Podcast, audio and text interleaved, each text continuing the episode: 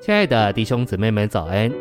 今天早上，让我们一起来读第十周周三的内容。今天的经节是《哥林多后书》十三章十节：“我不在的时候写这些事，好叫我同在的时候，不必照着主所赐给我的权柄，严厉的待你们。这权柄是为着建造人，并不是为着拆毁人。”《哥林多前书》四章十七节。因此，我已打发提摩太到你们那里去。他在主里是我所亲爱、忠信的孩子。他必提醒你们，我在基督耶稣里怎样行事，正如我在各处各教会中所教导的。晨星喂养，新约给我们看见，在指示中，神在领头人身上的代表权柄；在家庭中有代表权柄。在人类政府中也有代表权柄，没有代表权柄，全地会成为无政府状态，没有次序，并且不适合居住。圣经有力的启示神在教会生活和执事中的代表权柄。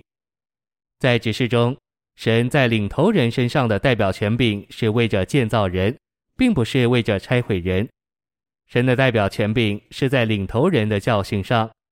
保罗在他的教训上运用权柄，他在各处各教会中教导同样的事，众教会也跟随他所说的。这是保罗代表权柄的明证。权柄总是随着正确的说话。信息选读：保罗和约翰所运用的领导，不是在组织里的领导。起初的十二使徒虽然是由主耶稣选立的，却不是组织起来的。主耶稣选立十二使徒都是同等的，在新约里我们看不到一个组织。基督教所有主要的公会都有董事和董事长，天主教有教皇做他们阶级制度组织的头，但在新约执事里的领导却不是那种控制人的属事领导。在主的恢复里，我们没有董事，也没有董事长或主席。此外，这个领导不是对于众执事的行动，乃是对于他们的教导，好约束他们，免得分裂。在新约里，保罗有时叫他的同工们到某些地方去，或是要他们留在某个地方。但是基本上，这个领导不是运用在对种植事的行动上。没有人可以在为着主的工作上施行控制。人若有负担去阿拉斯加，他必须清楚那是出于主的。没有人可以控制他去或不去，但是他需要借着与主以及身体的交通，清楚他的决定是出于主的。